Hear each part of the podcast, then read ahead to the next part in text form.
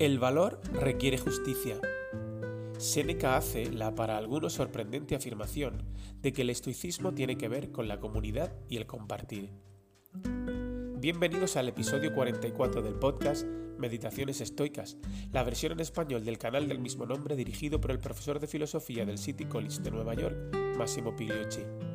En cada episodio se compartirán reflexiones y pequeñas dosis de la sabiduría de los antiguos filósofos estoicos de Grecia y Roma. Puedes encontrar el original en inglés en anchor.fm barra Meditations y en cualquier plataforma de suscripción. Las reflexiones de hoy provienen de Séneca, en Cartas a Lucilio 6.4. No gozo en aprender algo, sino para enseñarlo a los demás, y nada me satisfará nunca, por grande y provechoso que sea, si no puedo saberlo más que para mí. Si se me ofreciese la sabiduría a condición de tenerla oculta y no comunicarla a nadie, la rechazaría. La posesión del bien no regocija si no se tiene compañero. Creo que este es un hermoso pasaje de las cartas de Séneca que resume un aspecto clave del estoicismo, la importancia de la comunidad y el compartir.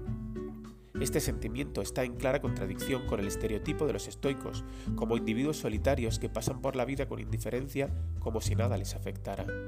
Por el contrario, el punto central de la filosofía estoica es que debemos convertirnos en mejores personas para poder ayudar a los demás de manera más efectiva.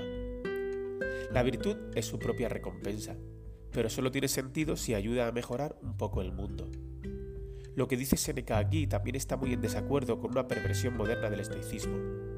Las personas que insisten en que la filosofía estoica tiene un enfoque claramente masculino y que enfatizan solo la virtud del coraje, parecen olvidar que Seneca dice en otra parte que las mujeres tienen la misma capacidad que los hombres para aprender y practicar la filosofía, y lo que es más importante, la virtud de la justicia.